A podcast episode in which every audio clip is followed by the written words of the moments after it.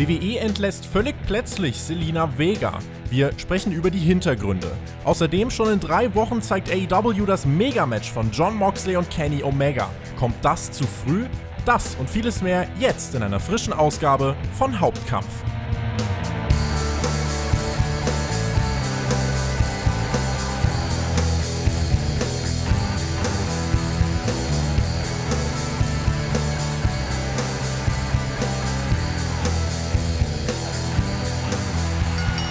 Zurück am Sonntag, dort, wo wir uns am wohlsten fühlen. Ihr hört Hauptkampf, euren Wrestling-Talk vom Spotify Wrestling Podcast. Eigentlich war hier am Freitagmittag alles beschlossene Sache. Der Gast stand fest, die Themen standen fest und dann kam Vince McMahon oder Selina Vega, wie ihr wollt. Das eines unserer Themen heute, die AW Games Ankündigung, außerdem Omega, John Moxley, Vince McMahon, eure Fragen. Es wird eine volle Ausgabe. Ein Brett zum Debütieren, könnte man meinen. Aber ich bin mir sicher, mein Gast, der ebenfalls Podcast-Erfahrung hat, wird das elegant meistern. Daniel Kultau leitet den Yeah Fußball-Podcast und ist großer Sportfan und eben auch Wrestling-Fan. Seine Einschätzungen werden uns heute durch die Ausgabe begleiten. Daniel, ich freue mich sehr, dass du hier bist. Wunderschönen guten Tag. Ja, schönen guten Tag, Tobi. Danke für die Einladung. Hat mich sehr, sehr drüber gefreut als die Anfrage kam. Führ, führ uns doch mal gern kurz durch deine Wrestling-Erfahrung. Jetzt äh, hören die Menschen das erste Mal deine Stimme und fragen sich natürlich, äh, was macht denn der Daniel so? Was hat er denn mit Wrestling am Hut? Ja, das hat eigentlich ganz klassisch angefangen, wie bei, wie bei ganz vielen. Das war bei mir Ende 2004, dass ich da einfach abends mal durchs Fernsehprogramm gesappt habe und dann bei Tele 5 hängen geblieben bin. Ähm, bei einer Show SmackDown, wo Eddie Guerrero die Limousine von JBL zertrümmert hat. das war so abgedreht, dass ich da einfach dran geblieben bin. Naja, und dann hat sich das über die Jahre einfach so weitergezogen. Dann kam ziemlich schnell TNA, dann hatte ich ähm, sehr intensiv auch Chikara verfolgt, also den mhm. US-Indie-Markt. Und war dann auch ab 2006 immer regelmäßig bei Euro-Shows. Ja, und da ist einfach, ist es immer breiter geworden. Dann habe ich auch das japanische Wrestling weiter verfolgt, nicht so intensiv, ähm, wie zum Beispiel das Europäische oder das Independent und das Mainstream Wrestling blieb halt auch immer weiter dran. Und jetzt seit gut über einem Jahr bin ich auch natürlich bei AEW mit dabei. Es lässt einen dann nicht los, dieses Wrestling. Ich kenne das ja bei mir nee, auch. Nee, irgendwie nicht. Äh, auch, auch mhm. die Leute, die einen dann immer fragen, ja, warum schaust du das denn immer noch? Es ist schwierig, das zu beschreiben. Es ist so skurril und irgendwann fängt man an, dann drüber zu schreiben und findet seine Community und auf Twitter äh, findet man auch Leute mit derselben, ähm, ja, mit derselben Begeisterung und auf einmal hängt man in dieser Blase drin und spricht am Sonntag bei Hauptkampf über die aktuellen Themen der Wrestling-Woche, so wie wir das machen. Eine volle Ausgabe und wir starten mit dem Thema rund um Selina Vega. Redaktionsschluss für diesen Podcast ist Samstagmittag, da zeichnen wir diese Ausgabe auf. Samstagnachmittag gibt es diese Folge dann bereits auf Patreon zu hören und am Sonntag dann für alle kostenlos auf unseren restlichen Plattformen. Warum sage ich das? Ich kann nicht versichern, äh, dass sich bis zum Zeitpunkt eures Hörens nochmal nicht was verändert hat. Also welche Reaktionen gab es, welche Statements gab es. Was wir Stand jetzt wissen, Selina Vega hat sich gegen WWEs neue Drittanbieterregelung ausgesprochen, wollte die nicht einfach so hinnehmen und diese Regelung, ähm, ja, bei welcher Superstars das Nutzen von Plattformen wie Twitch, Cameo, TikTok und so weiter untersagt worden ist, das äh, hat ihr nicht gefallen und äh, Selina Vega besitzt einen großen Twitch-Account und ja, sie besitzt einen OnlyFans-Account, aber ihr könnt die Hände auf dem Tisch lassen. Es ist ein Cosplay-Account, ah, okay. also kein, kein, kein, Account der maximalen Freizügigkeit. Ähm, Vega war unzufrieden mit dieser Regelung, hat das auch lautstark kundgetan und dann hat WWE sich entschieden, dass man sie entlässt. Selina Vegas erste Reaktion waren ein Instagram-Post mit Ich bin bald bei Twitch live und ein Tweet, ich supporte Arbeitnehmer. Gewerkschaften. Daniel, eine komplexe Geschichte oder mhm. kann man es runterbrechen auf, ja, WWE sagt halt, Vega spielt nicht nach den Regeln und wird dafür rausgeworfen? Ja, ich glaube, das wäre ein bisschen, ein bisschen zu einfach. Da steckt deutlich mehr dahinter. Ähm, was, was ich an dieser Sache einfach irgendwie ein bisschen skurril finde, ist, also an dieser ganz allgemeinen Sache, diese, diese Drittanbieter zu verbieten, dass das einfach überhaupt nicht mehr zeitgemäß ist heutzutage oder siehst du das anders? Ich stimme dir dazu, diese Twitch-Regelung ist halt ähm, eigentlich was, was man damit erreichen könnte, ist jetzt zum Beispiel, dass die Superstars sich eine Fanbase aufbauen können, auf so einer mhm. persönlichen mhm. Ebene mit den Zuschauern zusammenfinden können, äh, persönlicher als das eben im TV-Produkt der Fall ist. Wenn wir, stellen wir mal vor, wir bei Spotlight würden jetzt da Mac oder würden dem Edeljobber sagen, nö, ihr streamt jetzt nicht mehr Ihr macht für uns Podcast, ihr streamt jetzt. Das ist ja gar nicht nachzuvollziehen. Aber diese Regelung, äh, ja, WWE möchte, dass die Superstars nicht irgendwie Geld verdienen mit ihren WWE-Markennamen. Denn bis zu dem Punkt kann ich es nachvollziehen. Aber ihnen deswegen komplett das Stream etc. zu verbieten, das ist eine Idee, die eigentlich nur von einem 75 Jahre alten Mann kommen kann. Hm, ja, ganz genau. Da ist der, der Blick einfach auf die, auf die heutige Zeit überhaupt nicht mehr vorhanden, habe ich so ein bisschen den Anschein. Ich habe mal geschaut, ähm, kenne mich jetzt nicht damit aus, wie viel Geld man bei Twitch verdienen kann. Also ich habe da jetzt nicht genau die, die Zahlen im Kopf. Ähm, habe mal ein bisschen rumgesucht und gefunden, dass Selina Vega anscheinend 150.000 US-Dollar im Jahr verdienen soll.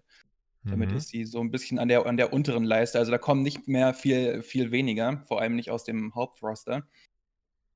Kennst du dich da ein bisschen mehr aus? Ist das jetzt ein, ist das jetzt ein Preis, den man auch bei Twitch im Jahr verdienen könnte? Es ist natürlich alles davon abhängig, wie viele Follower hast du, wie viele mhm. Donations hast du und so weiter.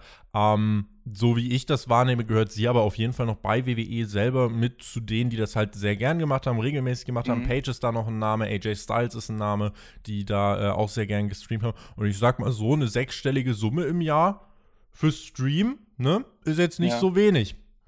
Mhm. Ja, das ist dann vielleicht auch eine, eine ganz interessante Frage, was man außerhalb der WWE, sie wird ja, ich kann mir vorstellen, dass sie weiterhin, dass sie weiterhin wrestelt. Da würde es ja sicherlich genügend Angebote oder Möglichkeiten zumindest geben, wie sie das weitermachen kann und zusätzlich mit ihrem, mit ihrem Twitch-Account auch noch eine Menge, eine Menge Geld machen kann. Ähm, ich verstehe einfach überhaupt nicht, warum es, die, warum es diese Regelung überhaupt gibt, warum die ausgerufen wurde. Ja, wie gesagt, der, der Hintergrund ist halt, dass WWE sagt, ne? Ihr dürft mit mhm. eurem Markenname kein Geld verdienen. Wenn jetzt Selina Vega, äh, gucken wir doch gerade mal nach, Selina Vega, was denn ihr bürgerlicher Name ist. Wenn denn die äh, Frau, gib mir einen Wikipedia-Artikel, äh, wenn denn die Frau, die äh, scheinbar wirklich Selina Vega, nee, Geburtsname nee, nee. Thea Megan Trinidad, ha, so, wenn sie darunter streamen würde, unter diesem Namen, äh, finde ich, streamt sie dann halt als Privatperson, aber das ist halt, Du, wir, wir rutschen halt jetzt ne, in diese, also generell, die Reaktionen darauf werden spannend sein. Wer solidarisiert sich mit Selina Vega? Wie wahrscheinlich ist mhm. das? Was könnte auch eine neue US-Administration mit einem Arbeitsminister Bernie Sanders für WWE bedeuten? Solche Sachen, die man zurechtspinnen kann. Gab ja schon einige große demokratische Politiker, die angekündigt haben, dass dieser Independent Contractor-Sumpf trockengelegt wird. In jedem Fall war das ja aber durchaus, finde ich, von Vince McMahon eine Kampfansage gegen das Mitspracherecht von Mitarbeitern. Aber, und auch da muss ich klar sagen, das ist dann nicht mein Tanzbereich, ähm, es ist ja, also das US-Recht ist ja da auch überhaupt nicht mit Deutschland zu vergleichen. Also äh, Arbeitnehmergewerkschaften, äh, hier, wo die in Deutschland verpflichtend sind, äh, bei WWE gibt es sowas nicht. Und es ist ein äh, mhm. Unternehmen mit einem absoluten Millionenumsatz jedes Quartal. Das ist ja etwas, was für uns nur ganz schwer zu greifen ist. Ja, die haben da so ein äh, so 'n Recht, das wohl auch für die für die Schaus Schauspieler in den USA gilt oder für viele. Ähm, die sind Independent Contractor, also die sind quasi selbstständig, Mhm. ähm, sind also keine klassischen Angestellten des Unternehmens, aber die WWE verbietet, äh, den Wrestlern halt bei anderen, äh, Promotions aufzutreten halt einfach.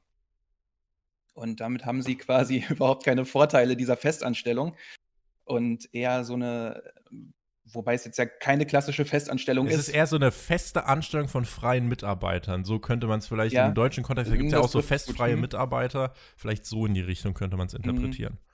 Genau, also es gibt halt nicht wirklich, nicht wirklich große Vorteile daran, außer dann wahrscheinlich dieses, dieses Gehalt, das man hat. Ähm, Keine Vorteile auch, für die Arbeitnehmer, für den Arbeitgeber. WWE ist das natürlich genau. lukrativ. Genau, aus Sicht der Arbeitnehmer. Ähm, ich meine, die Behandlungs- und möglicherweise Entzugskosten, die werden, glaube ich, auch erst seit 2007, seit der Benoit-Tragödie von der WWE übernommen. Also das ist, ja, wäre für mich jetzt nicht so super attraktiv. Also kann ich mir vorstellen die Zukunft von Selina Vega. Bis Mitte Februar läuft jetzt diese Non-Compete-Klausel. Es ist offen, was sie jetzt macht, ob sie, ob sie Vollzeit-Streamerin wird, ob sie sich mhm. weiter ihrer Wrestling-Karriere widmen wird. Ich habe natürlich auch schon gelesen, oh mein Gott, AEW, AEW, auch Impact käme jetzt sicher in Frage. Im Ring würde ich jetzt nicht sagen, dass sie so ein absoluter Gamechanger ist, aber ich glaube, gerade was Charisma und Fähigkeiten am Mikrofon angeht, äh, ist Selina Vega doch überdurchschnittlich stark, oder? Würde ich auf jeden Fall so sagen. Also da gab es ja vor kurzem das Match gegen Asuka. Ich weiß leider nicht mehr, was das für ein Pay-Per-View war von den vielen, die es so ja, gibt von der irgendwann WWE. mal zuletzt. Das war jetzt nicht so, nicht so, ähm, nicht so prall, fand ich zumindest. Aber ähm, ich schaue da wirklich gerne auf die NXT-Zeit zurück, wo sie einfach Managerin von, äh, von Andrade war. Ja. Das hat mir wirklich extrem gut gefallen. Sehr unterhaltsam und charismatisch, wie du schon gesagt hast. Für einige ist es unverständlich, dass dann jetzt auch jemand wie Lars Sullivan beispielsweise noch bei WWE unter Vertrag steht. Es gibt ja auch noch andere Namen, bei denen zumindest mal diskutiert wird, ob sie denn noch da sein sollten oder nicht. Was sagt es denn aus, wenn äh, jemand wie Lars Sullivan zum Beispiel dann bei dieser Company bleiben kann und jemand wie Selena Vega entlassen wird? ja, das ist eine gute Frage. Ähm, ich war ganz überrascht, als Lars Sullivan vor ein paar Wochen wieder aufgetreten ist. Ich glaube, da, ja, da hat einfach jemand seine Finger im Spiel, der sehr viel von Lars Sullivan hält und da seine, seinen persönlichen Geschmack so ein bisschen über das, über das ja, Wohl der Company klingt immer gleich so, so staatstragend, ähm, Hm. aber über eben dieses stellt. Alistair Black, der Ehemann von Selena Vega, der hat bei WWE seit einiger Zeit den Wunsch eingereicht, dass er gern wieder bei NXT antreten wollen würde. Hat sich diesen Mhm. Wechsel gewünscht. Diesen Wunsch hat ihn WWE aber verwehrt. Das hat in der Folge zu Frustration geführt. Die Entlassung seiner Frau soll jetzt zu noch mehr Unmut geführt haben. Der Insider-Account WrestleVotes schreibt, Frustration auf beiden Seiten wäre noch eine Untertreibung. Äh, Kann man von außen, finde ich, dann schon nachvollziehen, wenn man sich in Black reinversetzt, ne? Auf jeden Fall. Also ganz klar. Ich kann ihn da voll und, voll und ganz verstehen. Ähm, ich ich frage mich manchmal wirklich äh, bei Alistair Black, wenn da, wenn da so ein Wrestler ist, der so viel Talent hat, der so unglaublich gut ist und dann, das muss doch überhaupt nicht erfüllend für einen sein, in dieser Rolle dann unterwegs zu sein, wie es halt ähm, Alistair Black momentan ist. Ich finde das. Und wenn, ja. Genau, und sorry. Und wenn dann auch noch seine, seine Frau dann, dann entlassen wird, wegen eben jener Gründe, die wir gerade eben angesprochen haben, dann weiß ich nicht, da würde sich in mir auch ganz schön was anbrauen. Ich finde das immer super spannend, äh, auch äh, wenn man sich dann mal versucht, so das Mindset der einzelnen Superstars irgendwie zu verbildlichen. Also auch jemand wie Ricochet, der als Prince Puma so eine Oh, große ja. Zeit hat und der auch bei NXT so großartige Matches hatte, der jetzt im Main Roster wirklich der Inbegriff eines belanglosen Geeks geworden ist, ähm, denke ich mir auch, dass es eigentlich nicht erfüllt ist. Aber du hörst trotzdem immer wieder, auch äh, von, von den Kontakten, die man ja hier und da mal hat zu, zu einigen äh, Workern, hört man halt, ja, die wollen halt einfach bei WWE antreten. Das ist sicheres Geld. Die müssen jetzt äh, gerade in der Pandemie, es gibt jetzt keine Hausshow-Touren, die wird es dann wahrscheinlich nachher auch nicht mehr geben, nach der Pandemie. Da freuen sich viele drüber. Dieses sichere Geld ist halt dann für einige erstmal wichtiger über ein paar Jahre, als zu sagen, ich will auf einem Top-Level performen. Das ist aber total unterschiedlich. Also es gibt dann auch wirklich äh, Gegenbeispiele äh, von Superstars, die äh, sagen, ja, das reicht mir jetzt nicht. Nehmen wir mal Leo Rush oder so, die dann sagen, ja, jetzt Mhm. bin ich hier bei WWE, aber äh, das passt mir alles nicht und ich gehe jetzt woanders hin. So, und der ist jetzt dann irgendwie bei Game Changer Wrestling und so, aber der hat wahrscheinlich trotzdem gerade die Zeit seines Lebens. Rappt noch nebenbei ein bisschen und das sind halt Sachen, die kannst du dann bei WWE in dem Maße nicht machen, aber ich glaube, da unterscheiden sich halt einfach die, ähm, ja, die Vorstellung, die Ideale der Superstars. Hm, Glaube ich auch. Wobei Ricochet natürlich den aktuellen Money in the Bank Sieger besiegt hat. Vielleicht geht es da jetzt ja auch wieder nach oben. Ricochet, ganz großer Name. Äh, Wahrscheinlich wieder Aufbau für einen World Title und dann wird er in Ja. fünf Sekunden weggesquasht. Nun Nee, nee, ja. ich, ich ähm, kann das total gut verstehen, dass man da irgendwie diese Sicherheit jetzt gerade irgendwie braucht. Und das ist ja auch jetzt irgendwie nicht, nicht wenig Geld, das, man da bekommt. Aber irgendwann ist man einfach, ähm, kann ich mir gut vorstellen, dass man da so unzufrieden ist mit seiner gesamten Situation, dass man sich dann halt Gedanken macht. Was ist wichtiger? Irgendwie das, das, die eigene Zufriedenheit oder was ich, was ich am Ende des Monats auf meinem Konto habe? Haken wir das erstmal ab. Es gibt äh, Mhm. Updates auf unserem News-Kanal dazu. Mal schauen, was sich eben bis nächste Woche ergibt. Die Reaktion darauf, finde ich, wären halt eben spannend. Und ähm, wie gesagt, Vince McMahon mit einer Kampfansage gegen das äh, Arbeitnehmerrecht beziehungsweise gegen Mitspracherecht von Mitarbeitern und gerade jetzt im Hinblick äh, Arbeitnehmergewerkschaften und so äh, ist jetzt nicht so wirklich denkbar und es ist jetzt nicht nur Selina Vega, die mit dieser Twitch-Regelung, Drittanbieter-Regelung unzufrieden sein soll. Aber wollen wir das erstmal für den Moment abhaken. Themen, die heute eigentlich vorgesehen waren. Das äh, Thema, was euch am meisten interessiert hat beim Themenvoting auf Patreon, patreon.com slash Podcast, das war Moxley gegen Omega. Denn am 2. Dezember ist es schon soweit. Das große World Championship Match. Es findet nicht beim äh, Pay-Per-View Revolution Ende Februar statt. Es findet auch nicht beim großen TV-Special Beach Break statt im Januar, sondern bei Dynamite. Anfang Dezember in drei Wochen. Ich habe im ersten Moment, Daniel, schon mal die Augenbrauen hochgezogen. Ja, nicht nur du. Also ich war auch wirklich, wirklich äh, überrascht davon, ähm, weil sich AEW ja gerade nicht dadurch auszeichnet, ähm, so große Matches dann einfach mal, einfach mal rauszuhauen. Von daher habe ich auch jetzt viel überlegt, wie ich das eigentlich finde, dass jetzt in drei Wochen schon dieses Match kommt und ich kann dir sagen, ich bin zu keiner richtigen Meinung gekommen, wie das, wie das aus, wie das, äh, wie ich das, wie ich das eigentlich finde. Ich finde, das ist so ein großes Match, dass man es eigentlich größer hätte aufbauen müssen. Ich weiß aber auch nicht, was in den nächsten drei Wochen jetzt einfach passiert. Ähm, wie siehst du das denn erstmal? Es ist ja so, dass äh, es mehrere Gründe geben könnte, warum man das denn äh, jetzt so eingefädelt hat. Also es ist ja bekannt, dass AW äh, auch ne, die nächsten Monate immer schon vorausplant. Das heißt auch eigentlich, dass schon ein ja, betrachtlicher Teil oder ein großer Teil der Card für Revolution soll schon stehen. Also gehe ich mal davon aus, dass man auch das World Title Match für Revolution dann jetzt schon im Kopf hat. Was auch eine Rolle spielen könnte, ist, dass John Moxley möglicherweise äh, ja für die Zeit von Mitte Dezember bis Ende Januar sich mit New Japan erstmal wieder auseinandersetzen wird, mhm. dass er dort womöglich äh, seinen äh, US-Title aufs Spiel setzen wird und weil den besitzt er ja immer noch. Und es kommen jetzt ein paar große New Japan-Shows nochmal, dann natürlich auch im Januar wieder Wrestle Kingdoms, auch nicht mehr allzu lang hin. Und möglicherweise ist das dann jetzt der Grund, dass man gesagt hat, okay, ab Mitte Dezember ist Moxley raus, deswegen äh, gibt es vorher dieses Match. Ähm, Vielleicht geht es auch darum, einfach ein großes Rating einzufahren. Vielleicht geht es auch darum, dass man sagt, nee, wir wollen das jetzt schon relativ früh bringen, um genug Zeit für den Aufbau für Revolution zu haben. Es gibt einige Möglichkeiten. Gesichert wissen wir zu diesem Zeitpunkt jetzt nichts. Es ist auf jeden Fall trotzdem äh, deutlich früher, als der Großteil erwartet hat. Ist natürlich die Frage, schadet das deiner Meinung nach der Ansetzung oder sind diese zwei Dynamite-Ausgaben, die man jetzt davor hat, glaubst du, das reicht noch, um diese, diese Fehde und die Vergangenheit der beiden noch richtig zuzuspitzen. Ich glaube, diese zwei ähm, Dynamite-Ausgaben, da wird man es jetzt nicht so zuspitzen können, wie es dieses Titelmatch verdient hätte, glaube ich.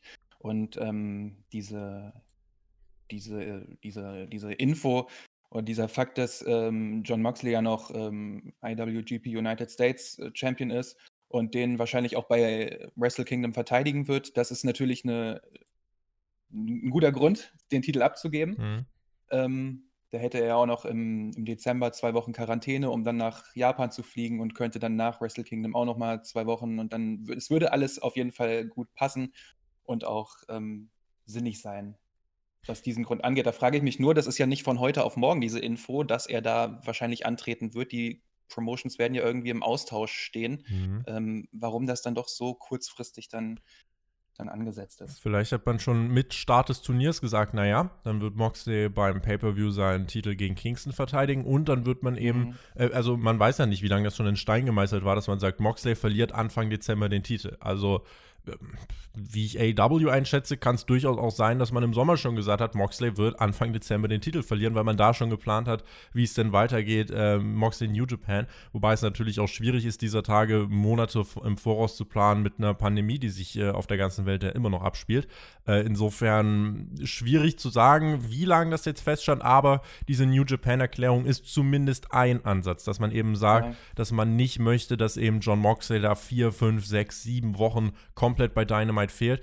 Und Kenny Omega, also wenn du mich fragst, er ist auf jeden Fall mein klarer Tipp. So ein großer World-Title-Wechsel im Main Event bei Dynamite, also in meinen Augen wäre das auch was, was die TV-Show aufwertet. Wir hatten ja den Titelgewinn von Brody Lee gegen Cody, wir hatten den Titelgewinn äh, oder wir hätten dann den Titelgewinn von Omega gegen Moxley. Das sagt dir ja als Zuschauer, du musst bei Dynamite reinschauen, weil Titel wechseln können, weil plötzlich völlig brutale Bankhaus-Matches stattfinden können, was, was, halt nicht passieren darf, aber da kann man sich ja bei AW eigentlich nahezu sicher sein. Es darf halt kein Fuck-Finish geben. Also wenn jetzt hier einfach äh, im Match Lance Archer rauskommt und jemanden mit einem Stuhl attackiert und es ein DQ-Finish gibt, dann wäre das Murks, aber davon ist ja eigentlich nicht auszugehen.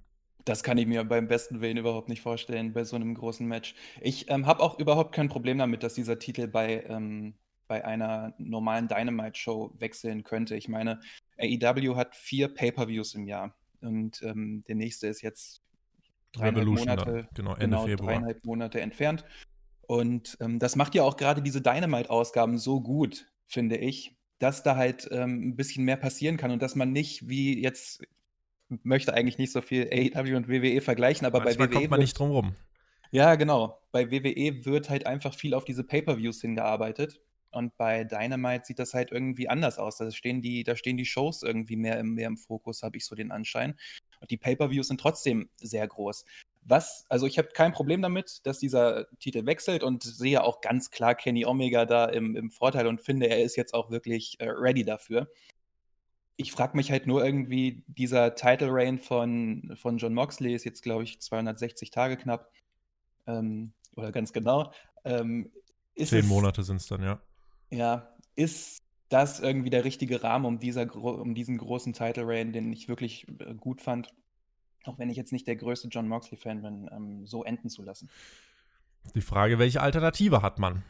Mhm. Also klar, also ich bin äh, natürlich auch dafür, und da äh, sind wir uns ja auch einig, denke ich, dass Moxley gegen Omega absolut Pay-per-view Main Event äh, würdig ist. Also ohne Frage. Auf jeden Fall. Ne? Mhm. Und äh, deswegen, klar, also dass der Titel dann bei dem großen Pay-Per-View wechselt, finde ich, ist äh, auch eigentlich das, was sich am ehesten erschließt. Dennoch äh, ich finde, bei AW ist jetzt gerade so ein bisschen das Gefühl, ich habe das auch mit Alex in unserer Review besprochen, es ist gerade so ein bisschen diese, diese neue Season, die jetzt gestartet ist. Also es mhm. gibt jetzt ein neues Dynamite-Design. Full Gear war nochmal ein Pay-Per-View, wo wirklich äh, nochmal einiges rausgehauen wurde. Ähm, wo man dann neue Sachen auf den Weg gebracht hat. Du hast jetzt mit MJF und dem Inner Circle so eine große, frische Sache. Und generell bei vielen Dingen kommt gerade so ein frischer Wind rein. Pack ist jetzt auch zurück und möglicherweise für diesen Pseudo-Season-Start könnte man auch sich sagen, okay, dann wechselt jetzt halt auch der World-Title bei Dynamite. Also es spricht ja auch trotzdem mhm. nichts dagegen, das Match von Moxley und Omega dann nochmal bei Revolution zu bringen. Ja, das stimmt. Das kann ich mir gut vorstellen. Allerdings, wenn es so wäre, dass John Moxley jetzt wirklich dann nach, nach Japan zu Wrestle Kingdom fliegt, dann ist er ja auch erstmal einen ganzen, ganzen Monat draußen. Mhm. Und ähm, du hast es ja gerade angesprochen, viele neue Dinge bei Full Gear. Was ich interessant fände auf jeden Fall, die Young Bucks haben jetzt den Titel. Nehmen wir mal an, in zweieinhalb Wochen Kenny Omega wird den Titel gewinnen. Dann hat die Elite die Titel und äh, was passiert dann mit, Hang mit Hangman Page, finde ich interessant. Ja, ne? auf jeden Fall. Also Hangman und Kenny hatten ja jetzt auch ihr Match beim, äh, beim Pay-Per-View, was äh, sehr gut bewertet wurde. Dave Meltzer hat dem Match viereinhalb Sterne gegeben. Das Young Bucks-Match hat Dave Meltzer, by the way, mit fünf ein Viertel Stern bewertet. da kann man, äh, kann man zu stehen, wie man möchte. Ähm, ja, aber auf jeden Fall, der Hangman ist da eine, eine große Geschichte. Wir haben ja auch in unserem großen Vorschau-Podcast, den wir im äh, Sommer aufgenommen haben, wo wir das nächste Jahr predikten, der ist zu hören auf Patreon, äh, haben wir auch einige Szenarien durchgesponnen und ich weiß auch, dass Alex da so ziemlich äh, termingenau äh, vorhergesagt hat, was da so passieren könnte. Bei ihm war es so, dass bei Revolution, glaube ich, äh, Omega den Titel äh, gewonnen hat und dass es dann irgendwie bei Full Gear nächstes Jahr äh, das, das große Hangman gegen Kenny-Match gibt. Jetzt ist halt die Frage, also wenn es nach mir ginge, würde ich gern sehen, wie Moxley irgendwie aus Japan zurückkommt. Du kannst ihn mit einem Beatdown von mir aus rausschreiben. Äh, oder kannst halt wirklich einfach sagen, so, Moxley hat den Titel verloren, ist jetzt sauer und geht jetzt erstmal vor lauter Frust nach Japan. Kannst du ja machen von mir aus. Mhm. Ähm, äh, so, und dann kommt er irgendwann im äh, Januar, Ende Januar, kommt er zurück, drei, vier Wochen vor dem Pay-Per-View und sagt, Kenny, ganz ehrlich, äh, wir hatten jetzt das Lights Out Match. Du sagst zwar, das zählt nicht, aber wir wissen beide, dass es uns zugesetzt hat. Dann gab es jetzt das äh, Singles Match, wo Omega sich vielleicht den Titel holt. Vielleicht verliert Omega auch, wissen wir nicht. So, und dass man dann sagt, okay, beim Pay-Per-View äh, machen wir die letzte Aufeinander oder das letzte Aufeinandertreffen. Und da schwirrt mir halt irgendwie sowas im, im Kopf rum, so Three Stages of Hell mäßig, ja, wie genau. sie sich zerfetzen können. 20 Minuten Singles Match, 20 Minuten Death Match und am Ende Käfig, äh, TLC, whatever. Also dann hättest du halt Mox gegen Omega auch noch mal eben bei einem Pay-Per-View-Main-Event und hättest eben nach Lights Out und dem Singles-Match noch mal einen draufgesetzt. Und ich glaube, das ist eine, eine Paarung oder eine, eine, Konstellation, die beiden dann äh, auch viel helfen würde, wenn sie eben mit mehreren Sachen arbeiten können. Und ähm, ja, es ist das größte Dynamite-Match aller Zeiten. Ich glaube, da kann man, kann man so zustimmen. Und es gibt viele Wege. Vielleicht ist es auch wirklich so, dass Moxley den Titel einfach verteidigt. Kann ich mir nicht vorstellen, dass es so, dass es so kommt, mhm. ähm, dass er den Titel verteidigt, einfach weil, weil Omega jetzt wirklich bereit ist dafür. Aber wenn Mox aus Japan zurückkäme dann ähm, und er wieder für den Titel antritt oder dein Szenario so in, in Kraft tritt oder in Realität werden sollte, ähm, ich würde es kaufen, auf jeden Fall, ich würde es abkaufen ähm, und würde das auch als einen guten Fädenabschluss sehen.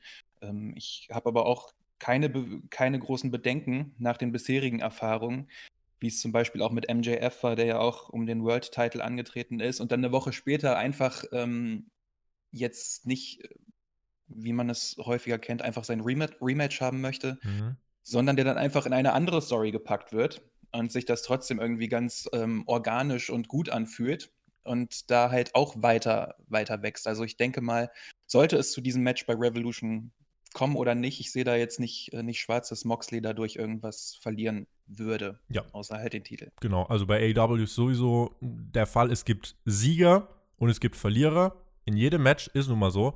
Und äh, mhm. nur weil du ein Match verloren hast, heißt das nicht, dass du äh, unten durch bist. Vielleicht abschließend noch so, weil du gerade schon gesagt hast, Kenny Omega, der ist jetzt soweit. Äh, sein, sein Charakter, seine Entwicklung ist er jetzt auch wirklich so in eine, in eine Richtung gegangen, hat jetzt bei der letzten Dynamite-Ausgabe auch offen angesprochen. Ja, die Leute wollen den Cleaner zurück, Japan, krasse Matches und so. ja, gut, dann, dann mache ich das halt. Und äh, diese, diese beiläufige, arrogante Art und Weise, wo er aber trotzdem so super authentisch wirkt, so, ja, dann mache ich halt mal beiläufig wieder so ein Sechs-Sterne-Match. Äh, ich finde, das, das passt super gut zum Omega-Charakter. Ich wünsche mir, dass man es ja. dann auch wirklich durchzieht, also dass man dann nicht irgendwie sagt, Omega gewinnt den Titel und ist danach äh, mit den Young, äh, Young Bucks irgendwie Top Babyface oder so, sondern ich würde mir wirklich wünschen, dass Omega diese, diese healige Ader gern so beibehalten kann.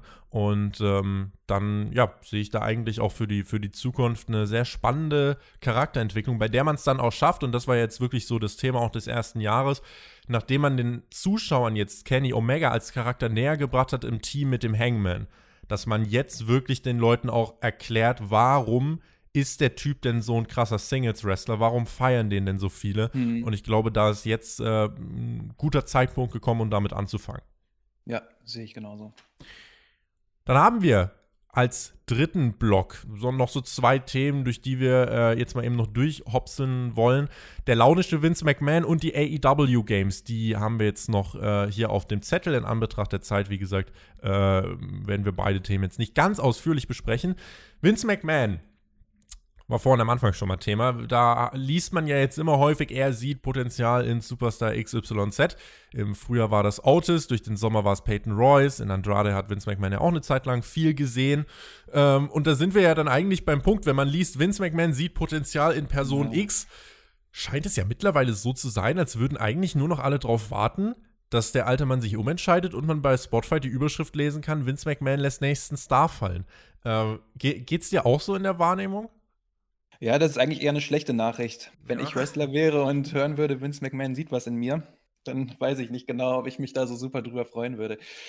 Aber ähm, nein, ich glaube, das beste Beispiel in diesem Jahr dafür ist einfach Otis, glaube ich, der ja durch diese Storyline Anfang des Jahres, die ja auch wirklich ähm, nett und gut erzählt war, fand ich, und dann bei WrestleMania den Höhepunkt fand. Also es war einfach eine einfache Geschichte, ähm, wirklich viel Zuspruch bekommen hat, dann warum auch immer den Money in the Bank Koffer gewonnen hat. Und dann hat er ihn verloren jetzt am äh, vor kurzem, ich weiß immer Hell nicht, wie die Paper-View Hell in a Cell. Hell in a Cell, ja. Hell in a Cell verloren. Und ich habe, ähm, gut, Miss, ob der jetzt der richtige Mann ist, lassen wir mal außen vor. Aber ich habe mich wirklich nach diesem Match super dolle geärgert, einfach nur, weil ich halt keine Lust hatte, dass wir jetzt schon am Montag darauf und dann die nächsten Wochen die Fehde Tucker gegen Otis sehen. Doch, an, doch anscheinend, weil anscheinend ist ja nicht mal die geplant. Nö, weil man festgestellt hat, ah, die sind ja in verschiedenen Brands, das können wir ja gar nicht machen. Ja, das spricht auch nicht wirklich, also wo man sich fragen kann, wenn, also eine, eine Fehde danach wäre ja das leichteste aller Dinge gewesen mit einer persönlichen Erzählung und so weiter, sodass du Otis auch nach dem Verlust des Money in the Bank Koffers gut halten kannst, mit einer Erzählung den Charakter voranbringen kannst, äh, dass er sich gegen Tucker durchsetzt. Tucker, der Freund, der meint, er wurde nur als Anhängsel behandelt und äh, links liegen gelassen die Singles-Fehde kannst du bringen. Das wäre selbsterklärend gewesen. Aber äh, es gab die Attacke und Tucker ist jetzt ein Jobber und Otis äh, hat jetzt bei SmackDown wieder eine Fehde gegen Dolph Ziggler. Ich weiß auch nicht. Also es ist alles nicht so, nicht so wirklich dramatisch fortschrittlich. Und wenn wir uns die Konstellation anschauen, Randy Orton ist äh, WWE-Champion, The Miz hat den Koffer. Das ist eine Konstellation, die wir so schon exakt vor zehn Jahren hatten. Mhm. Das spricht jetzt nicht für eine dramatisch große Weiterentwicklung im Produkt, meiner Meinung nach. Ja, das stimmt. Also, das ist auch, finde ich zumindest, überhaupt nicht glaubwürdig, dass Miss irgendeinen dieser beiden Champions ähm, entthronen würde. Und bei Otis ist das jetzt ja eher wieder sogar rückschrittlich, was jetzt gerade mhm. passiert. Bei der neuen äh, SmackDown-Ausgabe oder bei der aktuellen SmackDown-Ausgabe, da sitzt er halt Backstage und isst drei große Teller. Also genau das, was er Anfang des Jahres gemacht hat. Und dann kommen da diese beiden, es war wirklich fast wie so, wie so Clowns wie Bobby Root und Dolph Ziggler da ankommen und machen sich halt drüber lustig, dass er extrem viel isst. Also hat nicht auch bei SmackDown, äh, korrigiere mich, wenn ich falsch liege, hat nicht auch Chad Gable ein Angebot gemacht an, an äh, Otis, dass er ihn jetzt coachen möchte. Ich glaube, okay. ich glaube, da, ich glaube, da war etwas. Äh, lass mich mal gucken. Backstage redet Otis auf sich selbst. Chad Gable kommt vorbei und möchte Otis für seine Alpha Academy anwerben. Genau. Also, wenn wir uns die Storyline anschauen, Otis, der jetzt eigentlich, äh, der den Money in the Bank Koffer gewonnen hat, der auch eigentlich das Jahr über alles gewonnen hat äh, und jetzt nur eben mal gegen Seth Rollins verloren hat und gegen The Miz verloren hat der wird jetzt angesprochen vom Oberjobber Chad Gable, ob Chad mhm. Gable ihm nicht helfen könnte. Also da, das ist äh, auch, also wenn man sich das vor Augen führt, ergibt jetzt nur dann so mäßig Sinn. Ähm, aber ich finde gerade dieses Otis-Thema, das, das passt ganz gut zu dieser Laune von Vince McMahon. Denn wenn man sich anschaut, was im Frühjahr passiert ist, da hat man Otis ja, wie es so schön heißt, die Rakete umgebunden Oh ja. Und dann hat man Otis zum Mond geschickt. Das Problem ist, man hat ihn dann aber noch zu weit geschickt und dann ist er irgendwann aus, äh, äh, aus der Milchstraße rausgeflogen und hatte auf einmal den Money in the Bank Koffer und das war halt einfach too much. Und dann hat WWE danach gemerkt, Moment mal, wir können ja gar nicht, also wir können ja nicht Otis zum World Champion machen. Und das ist halt so ein bisschen ne, das Problem, dass mit dieser launischen Art und Weise ja auch dann äh, so das langfristige Denken einfach ein bisschen begrenzt wird. Dass einfach so eine, so eine, ja, vielleicht gar nicht mal gewollte Kurzfristigkeit einfach ins Produkt reinkommt, dass man merkt, so, wenn man eine Entscheidung getroffen hat, dass man im Nachhinein feststellt, oh, können ja gar nichts damit anfangen. Where do we go from here? Und das ist mhm. eben das, was äh, ja da gerade sehr häufig auftritt. Ja, total. Ich meine, wenn man Otis zum Money in the Bank Sieger macht, dann hat man doch im besten Fall irgendwie allein mal einen Gedanken daran verschwendet, ob dieser Typ jetzt auch, ob man sich den als World Champion vorstellen man. Man hat ja auch ein Jahr Zeit, um ihn aufzubauen. Das hat ja, man ja aber auch nicht gemacht. Nee. Also deswegen ne, ist so ein bisschen eben diese große, große Frage, wie das äh, auch in Zukunft weitergehen soll. Peyton Royce, auch ein Name, sie wurde von Billy Kay getrennt, die Iconics wurden aufgelöst, weil man meinte, Billy Kay limitiert die In-Ring-Skills und die, die Entwicklung von Peyton Royce. Ich finde, das kann man von einem in-Ring-Standpunkt durchaus vertreten. Mhm. So, und was hat WWE daraus gemacht? Peyton Royce steht jetzt in einem neuen Team mit Lacey Evans. das ist so dumm. Selbstredend, oder? Ja, ja, wirklich, ja. Also, das halt, äh, finde ich, zeigt sich dann eben auch, dass, ähm, ja, dass damit eben eine, eine Grenze erreicht ist. Und es macht es natürlich auch der Kreativabteilung bei WWE schwer, ne? Also, da sitzen 30, 40 Leute, die schreiben, die aber eigentlich sowieso nichts schreiben brauchen, weil sie genau wissen, dass es jederzeit möglich ist, auch zwei Stunden vor der Show, dass jetzt zum Beispiel bei SmackDown passiert, dass Vince McMahon dann reinkommt und sagt, Leute, das machen wir nicht. Wir machen mhm. das komplett anders. Und das, äh, das, weiß nicht, also dann frage ich mich halt auch, warum hat WWE so viele Schreiber?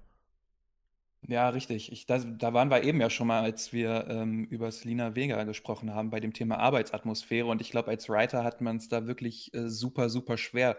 Da gab es Anfang des Jahres ja auch wieder ganz viele, ganz viele Entlassungen oder im, im Frühjahr. Da war halt auch diese Writerin dabei, die diese Otis-Fehde geschrieben hat, die wirklich, wie ich fand, wirklich nett war. Oder so ein, so ein Lichtblick in dieser Zeit.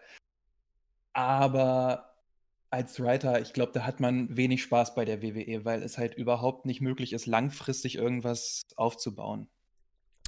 Und es ist halt äh, eben eine, eine, Grenze, die damit erreicht wird. Äh, eben auch die Motivation, die du angesprochen hast. Äh, bei AW, ne?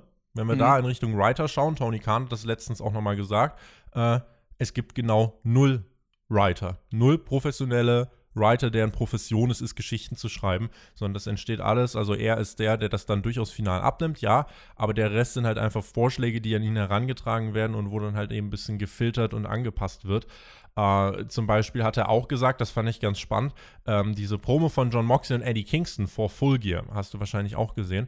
Auf ähm, jeden Fall, ja. Mhm. Wo, wo, wo dann auch wirklich so gesagt wurde, dafür kannst du kein Skript schreiben. Und da sage ich, ja, du kannst ja. dafür kein Skript schreiben. Ne? Und das ist äh, eben dieser, dieser große Unterschied hier in dem Fall. Ja, finde ich aber auch in dem Fall einen coolen Unterschied einfach, dass sich ähm, Tony Khan immer mal wieder zu irgendwelchen Dingen äußert einfach. Das fehlt mir bei der WWE irgendwie total, dass da diese Transparenz vorhanden ist, dass er jetzt sowas sagt wie diese, wie die Writer-Geschichte, dass es da keinen gibt. Oder auch, dass er sich selbstkritisch hinstellt und sagt, ja, die Women's Division, das haben wir uns alle irgendwie ein bisschen anders vorgestellt. Das finde ich einfach cool, wenn man da so offen mit umgeht und die Fans da so mit ins Boot holt. Da fühle ich mich einfach ähm, ernst genommen war ja auch vor kurzem so, dass Tony Khan ein sehr ausführliches Interview beim Wrestling Observer gegeben hat für die Kollegen Brian Alvarez und Dave Meltzer. Ähm, sind jetzt nicht die besten Freunde von Vince McMahon, um es mal, mhm. mal so zu sagen, diese Internet-Dirt-Sheets, äh, wie er sie ja immer bezeichnet hat. Äh, wir waren eigentlich bei, ähm, wir waren eigentlich hier bei, bei SmackDown, beziehungsweise bei der Tatsache, dass Vince McMahon wieder eine Show umgeworfen hat. Ähm, und genau, bei den Schreibern eigentlich ist es egal, was du machst. Und ich denke, das ist dann eben durchaus bei der Company auch der Punkt, wo man sagen kann, ja, Vince McMahon schadet der Company. Und es ging los mit CM Punk 2011, ging über die Jahre weiter mit Leuten wie John Moxley, FTA. Dazu alle haben einheitlich gesagt, ja, Vince McMahon ist ein Problem. Und es wird sich nichts ändern, wenn er nicht, äh, ja, auch gerade in der Kreativabteilung und was den kreativen Prozess angeht, Macht abgibt. Und wenn sich der Eindruck von außen, den, den wir als, als Beobachter ja schon haben, durch diesen Eindruck der ehemaligen Mitarbeiter so bestätigt, dann ergibt sich ja durchaus ein klares Bild, wie ich finde. Und es ist dann auch egal, ob Vince jetzt in jemandem was Großes sieht. Die letzten beiden, bei denen er das konsequent durchgezogen hat, das waren Roman Reigns und Drew McIntyre. Für den Rest ging es konstant bergauf, bergab oder geradewegs ins Nirvana. Und gerade für Letzteres gibt es ja mehr als genügend Beispiele. Die AW Games die Ankündigung kam in dieser Woche. AW entwickelt mit Jukes, äh, einem ehemaligen Entwickler der WWE Games, ein Konsolenspiel, angelehnt an WWF No Mercy. Das ist ein Spiel, was bis heute sehr populär ist. Einen der Chefentwickler von No Mercy hat man sich auch mit ins Boot geholt. Was war deine erste Reaktion, als du die Games-Ankündigung äh, gesehen hast von AW? Ja, ich fand die äh, ganze Präsentation erstmal sehr, sehr cool. Also der, den Stil, der Stil hat mir wirklich sehr schön, sehr gut gefallen. Tolle Jeans, die, die angehabt wurden. Tolle Rollkragenpullover von den ja, ganzen äh, Steve ja, Jobs-Jüngern da. Das natürlich, das natürlich auch. Aber ähm, es geht natürlich um die AEW-Games. Ähm, das fand ich wirklich sehr, sehr interessant. Ich bin jetzt nicht der größte Wrestling-Spiel-Fan, weil mhm. es einfach für mich ähm, diese ganz klassischen 2K, 2K Wrestling-Spiele oder auch Raw vs. SmackDown früher noch, die ja so ineinander übergegangen sind, das hat mich jetzt nicht so abgeholt, weil es für mich jetzt nicht das klassische Wrestling war. Es war jetzt nicht so ein richtiger. Weißt du, das ist ja ein Sport, den man, der schwer zu begreifen ist und der, glaube ich, auch schwer einfach in, in ein Spiel zu packen ist. Und das mhm. hatte WWF No Mercy ziemlich gut hinbekommen. Das habe ich damals auch auf dem Nintendo 64 ähm, sehr, sehr, da habe ich sehr, sehr viel Zeit mit verbracht, weil man da ja auch einfach so, so ein bisschen taktisch vorangehen musste. Also man musste den Gegner erst so ein bisschen bearbeiten, bevor man härter an ihn rangehen konnte. Und das ist, das kommt für mich schon Wrestling deutlich näher, als wenn ich das jetzt mit meinen Kumpels mal spiele und man sich nach zehn Sekunden eine Leiter an die rüberhaut. Von daher bin ich da wirklich ähm, ganz, ganz positiv eingestellt. Nicht, weil es AEW ist, sondern einfach, weil man das, äh, das Dukes-Team hat, das schon so viel Know-how in diesen Spielen hat und halt auch diesen Entwickler ähm, Hideyuki Iwashita, der halt ja. damals für No Mercy da ist, der das Know-how zusätzlich noch mitbringt. Und es ist ja auch so, dass bei AW diese, äh, ja, das Game bewusst auch in eine andere Richtung gehen soll. Also wir haben jetzt Early Alpha Bilder gesehen. Äh, es wird eine Mischung aus Arcade-Game und Simulation. Wer jetzt auf reine Simulation gehofft hat, so nach dem Motto, so realistisch wie möglich soll es doch bitte sein. Ich glaube, der wird enttäuscht werden, weil bei 2K ist es ja trotzdem in erster Linie so, dass das Spiel so aufgebaut ist, du musst ja, du spielst ja ein WWE-Match nach, wenn du es ganz klassisch spielen möchtest und kannst halt trotzdem zwischendurch mal sagen, du holst dir eine Leiter und wirfst sie jemandem am Kopf. Aber ansonsten ist es so, du hast halt die Haltegriffe, dann kannst du dich rausrollen und das Match ist erst am Finisher vorbei. So ungefähr. Bei No Mercy und es hat ja einen Grund, dass es bis heute populär ist, kannst du halt einfach bei der Smackdown-Bühne auf die große Faust klettern und von dort äh, runterspringen. ne? Also es ist halt komplett grenzenlos und AW wählt hier quasi einen Mittelweg aus einer Mischung von ja, WWE Battleground und WWE All-Stars und dieser Simulationsschiene von, von 2K. Ich halte das für sinnvoll zu sagen, wir bauen nicht einfach die 2K-Simulation nach, sondern versuchen bewusst ein anderes Spiel anzubieten. Und der Mittelweg aus Arcade und Simulation kann da gut funktionieren, finde ich. Plus, Jukes hat ja eine fertige Engine für WWE gehabt, bevor 2K übernommen hat. Das heißt, da ist eine fertige, moderne Engine äh, vorhanden bei Jukes und ich glaube, das ist auf jeden Fall etwas, was AW hier äh, zugutekommen wird. Bin ich auch der Meinung. Deine Meinung zu den beiden Mobile Games? Das GM-Game und das Casino-Game. Ich bin jetzt kein großer Mobile-Fan, muss ich sagen. Äh, ich finde generell so ein GM-Game für nebenbei, das wird halt was sein, keine Ahnung. Das kannst du vermutlich irgendwie auf dem Weg zur, zur äh, Arbeit, Uni, Schule, whatever spielen. Äh, kannst du es mhm. so ein bisschen nebenbei machen. Äh, ich mag eigentlich so GM-Games. Also ich spiele auch sehr gern TEW, kennt vielleicht der ein oder andere da draußen. Äh, und dieses Casino-Game ist, glaube ich, auch. Also das Casino-Game soll ja sogar noch diesen Winter herauskommen. Ähm, das ist jetzt ja nichts, was mich so übermäßig abholt, aber es ist halt einfach, man, man wollte halt ein Game rausbringen, jetzt schon zeitnah. Und ähm, ja, mein Augen, meine Augen liegen am meisten auf dem Konsolengame. Das verfolge ich mit dem meisten Interesse. Dafür ist jetzt noch kein Release-Date bekannt, aber ich finde, man darf behaupten, wenn eine Company nach einem Jahr im TV in der Lage ist, ihr eigenes Game Standbein anzukündigen, dann muss diese Firma dann muss dieser Firma durchaus ein Erfolg zugrunde liegen. Und dieser Erfolg mhm. bestätigt sich allein schon durch diese Ankündigung der Games, unabhängig davon, was es denn für Spiele dann konkret vom Stil her werden. Ja, kann ich so unterstreichen. Was denkst du über die, über die beiden Mobile Games? Ja, ähm, das GM-Spiel, das äh, werde ich mir auf jeden Fall mal anschauen. Ich ähm, zock immer mal wieder alle paar Monate Extreme Warfare Revenge. Mhm. Das mag ich ganz gerne. Ähm, vielleicht geht das ja in die, in die ähnliche Richtung. Das ist so eine Art TEW-Vorgänger, ja, ja. Also okay. kannst du auch viel booken. Es ist eher so, so eine Art Textblock-Simulator dann, ne? Also so wie es bei mhm. TEW dann auch ist, äh, wo du aber trotzdem kreative Freiheiten en masse hast. Okay. Ja, das werde ich mir auf jeden Fall mal anschauen. Das Casino-Game, das ist mir äh, relativ egal. Ja, muss ich sagen, ist jetzt auch nicht mein, mein ganz großer Fokus. Und dann, äh, ja, würde ich sagen, können wir da so auch halbwegs den, den Haken dran machen. Ich denke, wir sind uns dann einig in der Tatsache, dass die Ankündigung äh, für AW, für die, für die Company-Entwicklung, aber trotzdem so ein, so ein logischer nächster Schritt ist, ne? Ja, auf jeden Fall. Super, wirklich. Also freut mich mehr als eine zweite Sendung, aber das ist, glaube ich, auch ein anderes Thema. ja, die, zwei, die zweite Sendung, viele Talente, äh, das ist ja auch noch etwas, da kann man auch sehr lange drüber reden. Wir haben noch ein paar User-Fragen, die wir beantworten wollen und äh, beginnen äh, mit der Userfrage von Justus. Er schreibt, meint ihr, die Vince McMahon-Doku kann so einen großen Impact im Stil von Tiger King mit sich bringen? Das könnte zu einem großen Ausschwung für WWE führen. Es muss nur kontrovers dargestellt werden, aber Vince äh, äh ist nicht im Gefängnis wie der andere Hauptakteur. Das nee, nein, das stimmt. Das stimmt. Also ich bin gespannt auf diese Doku. Die wird ja auf Netflix erscheinen. Ich Vierteiler, weiß, ja. Ja, weißt du, oder steht schon fest, wann irgendwie? Wann steht noch nicht fest, die Produktion läuft und ich weiß, es ist die äh, teuerste Doku-Produktion, die jemals auf Netflix angerollt ist. Hm, okay. Ja, ich bin gespannt, ähm, in, inwiefern das so eine, so eine greifbare Doku einfach wird, dass, ähm, dass es halt nicht so weichgespült oder, oder, oder reingewaschen ist. Also bei auf dem WWE Network, die Dokus, da ja, die gehen ja schon sehr in die Richtung, was der WWE gefällt. Mhm. Ähm, und ich hoffe einfach, dass das hier ein bisschen äh, kontroverser einfach ist.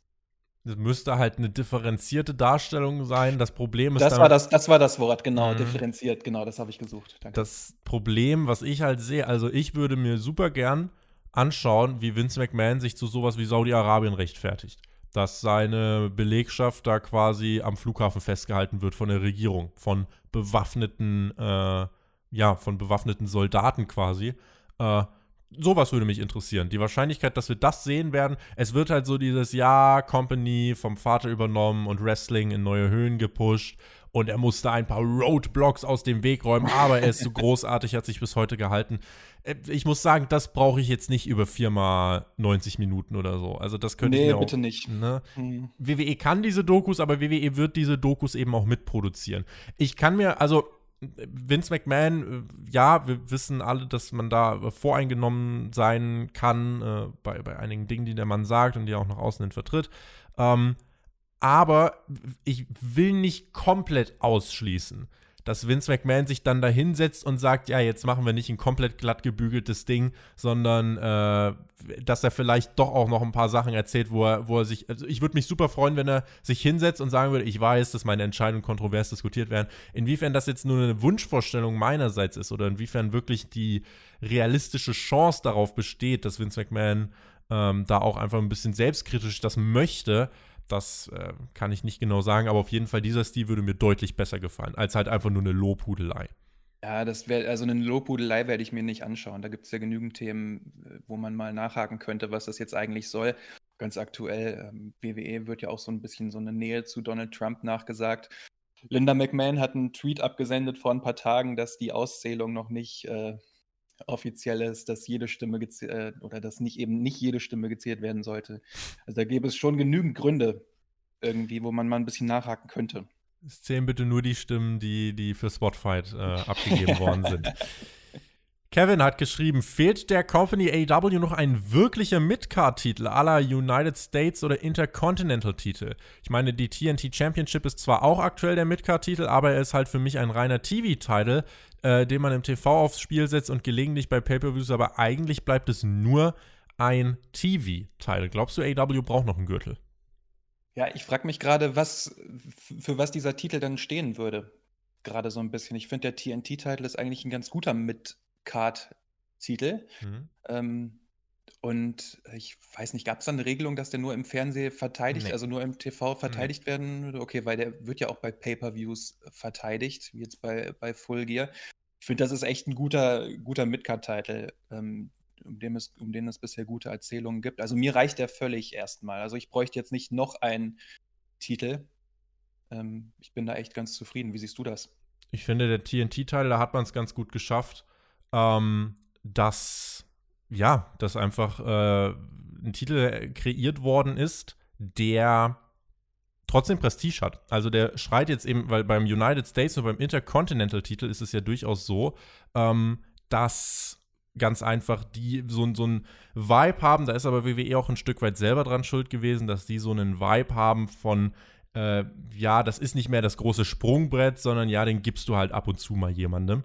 Äh, aber beim TNT-Titel wirkt es ja trotzdem so, äh, der hat ja Prestige. Also ich finde, da hat diese erste Mhm. Titelregentschaft von Cody durchaus auch wirklich zu beigetragen. Und ähm, deswegen auch, es bleibt nur ein TV-Titel. Ich finde, das ist so ein damit tut man dem TNT-Titel, finde ich, ein bisschen Unrecht, weil der hat für mich genau dieses, dieses Sprungbrett, äh, diese, diesen Sprungbrett-Charakter. Jetzt mit Darby Allen sehen wir es, ähm, wobei ich da jetzt gerade im Moment schon wieder eigentlich dabei bin, aufgrund der Pandemiesituation, ähm, darf man das gerade auch bei Darby Allen gern so machen, dass er den Titel jetzt auch relativ schnell wieder verliert, weil das ist ja auch eine wichtige Eigenschaft. Der TV-Titel und das ist der Unterschied dann zum World Title. Der darf deutlich öfter wechseln, wie ich finde. Während der World Title, Mhm. wenn man da sagt, okay, äh, vielleicht jedes Jahr so ein Titelwechsel, ähm, finde ich beim TV-Title, der darf mehrfach wechseln. Einfach weil er äh, dadurch nicht unbedingt an Wert verliert. Also ich finde, äh, wenn man das richtig umsetzt, dann, ähm, ne, also jetzt auch ein Darby Allen, wenn der den Titel relativ schnell an jemanden wie Brian Cage oder so verlieren sollte, ich finde, da kann mehrere Leute von profitieren äh, wenn man es denn richtig erzählt. Es darf nicht zu einer kompletten heißen Kartoffel werden, die äh, alle drei Wochen wechselt, aber äh, ja, einfach mal so ein ein längerer Titelrun über ein paar Monate und dann wechselt er ein bisschen hin und her. Ich finde, da hat man mehr Chancen, dann eben auch den jungen Stars, wie einem Darby Allen, wie einem Ricky Starks, Sammy Guevara, Jungle Boy, wie sie heißen, ihnen da eben schon so einen Titel zu geben. Aber Corona-bedingt, äh, finde ich, ähm, ja, darf man das für einen Moment machen. Das hat ja bei Darby Allen ganz gut funktioniert beim Pay-Per-View. Aber ähm, ja, ich finde, da merkt man jetzt, wenn die Fans fehlen über ein paar Wochen, Monate, droht es halt so ein bisschen ohne die Reaktion dann abzuebben. Deswegen bin ich da eben auch dafür, dann eben ja, den Titel doch ein paar Mal wechseln zu lassen. Ja, es kommt, wie du schon gesagt hast, auf die Erzählung an, finde ich dabei, weil bei Darby Allen ist vielleicht eher der Weg das Ziel ähm, zum Titel, wobei ich jetzt nicht sehen möchte, wie sich Brian Cage einfach mehrere Wochen zu diesem oder Monate zu diesem Titel hocharbeitet, sondern der ist dann schon wieder in der Rolle, dass man es ja gut erzählen kann, wie er den Titel einfach nicht verliert, weil er einfach ein, äh, ein starker Typ ist, der viel Kraft hat, wo sich ganz viele Leute die Zähne ausbeißen und irgendwann ist dann wieder eben dieser Underdog dran, dessen Weg genau aufgezeigt wurde zu diesem Titel und wo dann der Titelgewinn so ein bisschen der Höhepunkt einfach ist. Wenn ich auch übrigens gerade noch mal so ein bisschen nachdenke, so Dinge, die man wegen der Pandemie anders machen kann. Ich bin gerade noch so ein bisschen, mein Kopf ist gerade noch mal wieder zu John Moxley und Kenny Omega zurück gewechselt, mhm. äh, weil ich da gerade so ein bisschen überlege, wie schafft man es in der aktuellen Situation, ein, ein Match bei einer Weekly auf die Beine zu stellen, was trotzdem outstanding ist.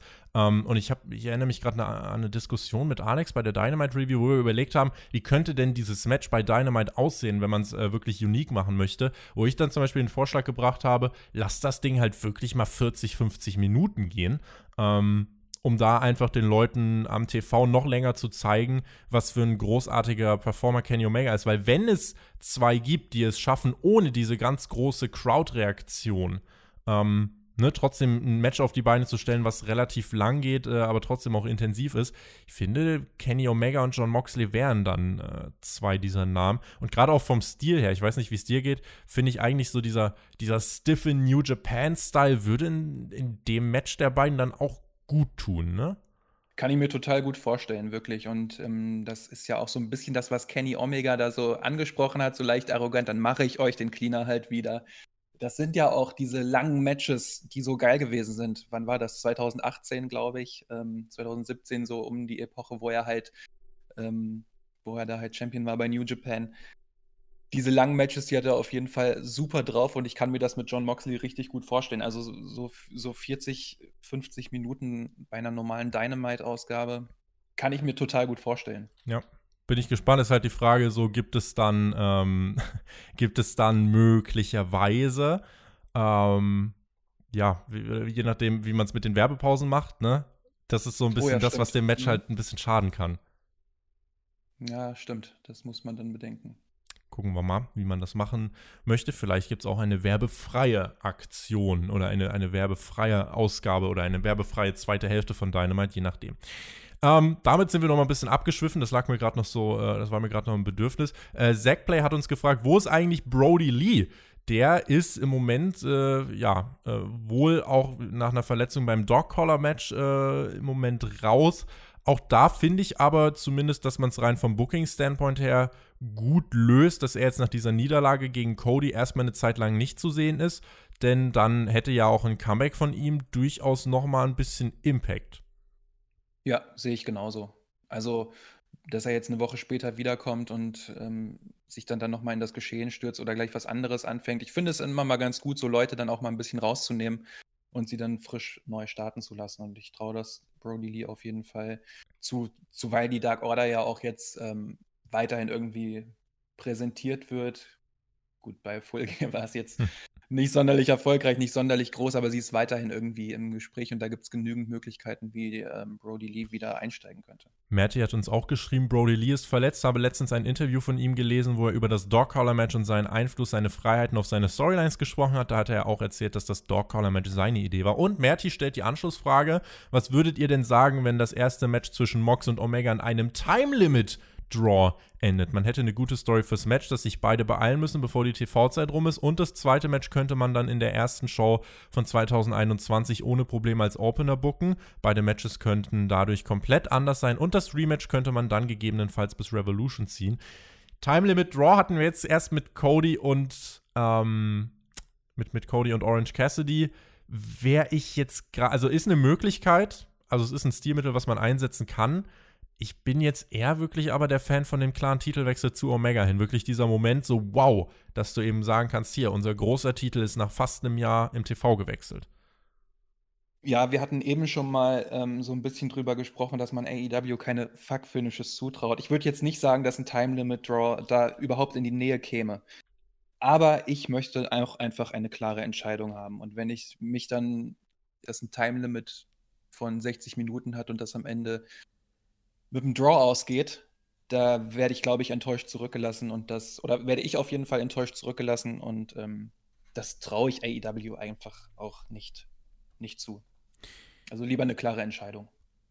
Robin hat gefragt, Leon Ruff gewinnt den NA-Title am Geburtstag von Leo Rush, ein Sham, wer Böses dabei denkt. Äh, hast du möglicherweise auch mitbekommen bei NXT. Ja. Leon Ruff, der ja äh, sieglos war, hat den Titel von Johnny Gargano gewonnen.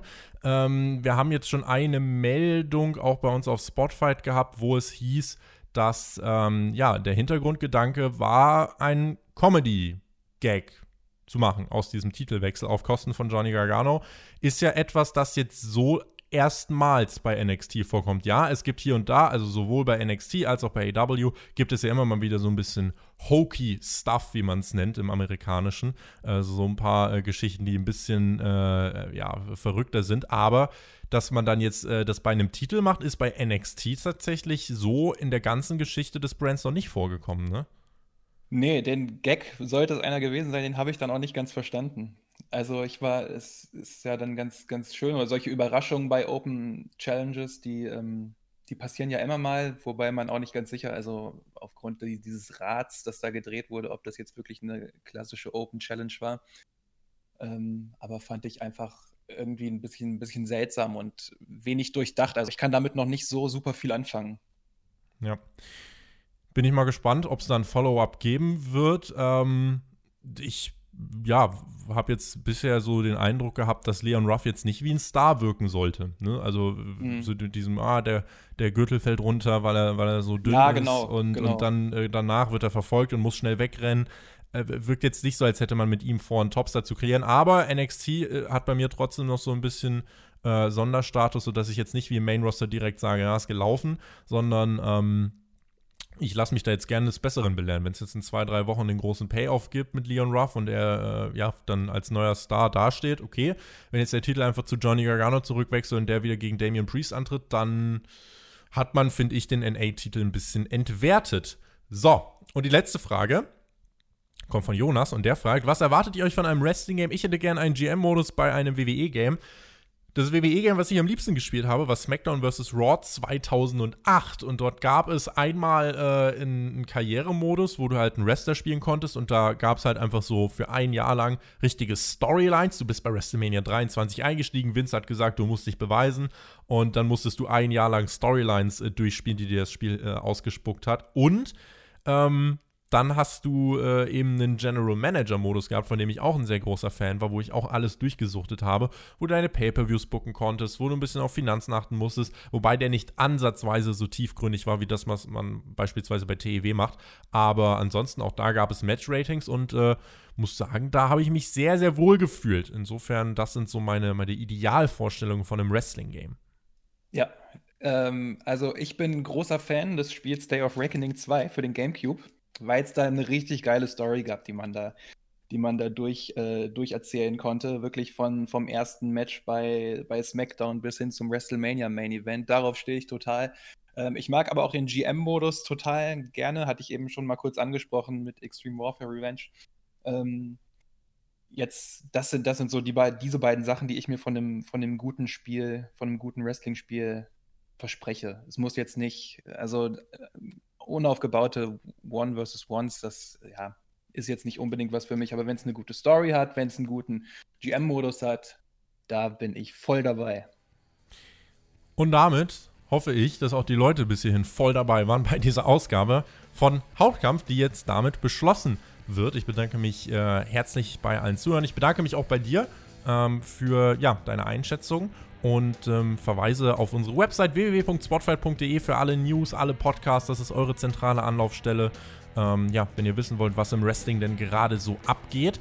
Und auch auf Twitter at spotfight.de könnt ihr dann problemlos, ähm, ja, kriegt ihr die, die neuen Updates. Und wenn ihr äh, mehr von Daniel hören wollt, at Daniel cool unterstrich, findet ihr ihn auf Twitter und äh, könnt ihn dann auch gern dort folgen. Und ähm, damit würde ich sagen, beschließen wir es, machen den Deckel drauf. Ich sage, genießt Wrestling, überlasse Daniel die Abmoderation. Ich schmeiße meine Gäste, auch die Debütanten, regelmäßig gerne ins kalte Wasser und äh, sage in diesem Sinne, Leute, macht's gut. Auf Wiedersehen. Tschüss.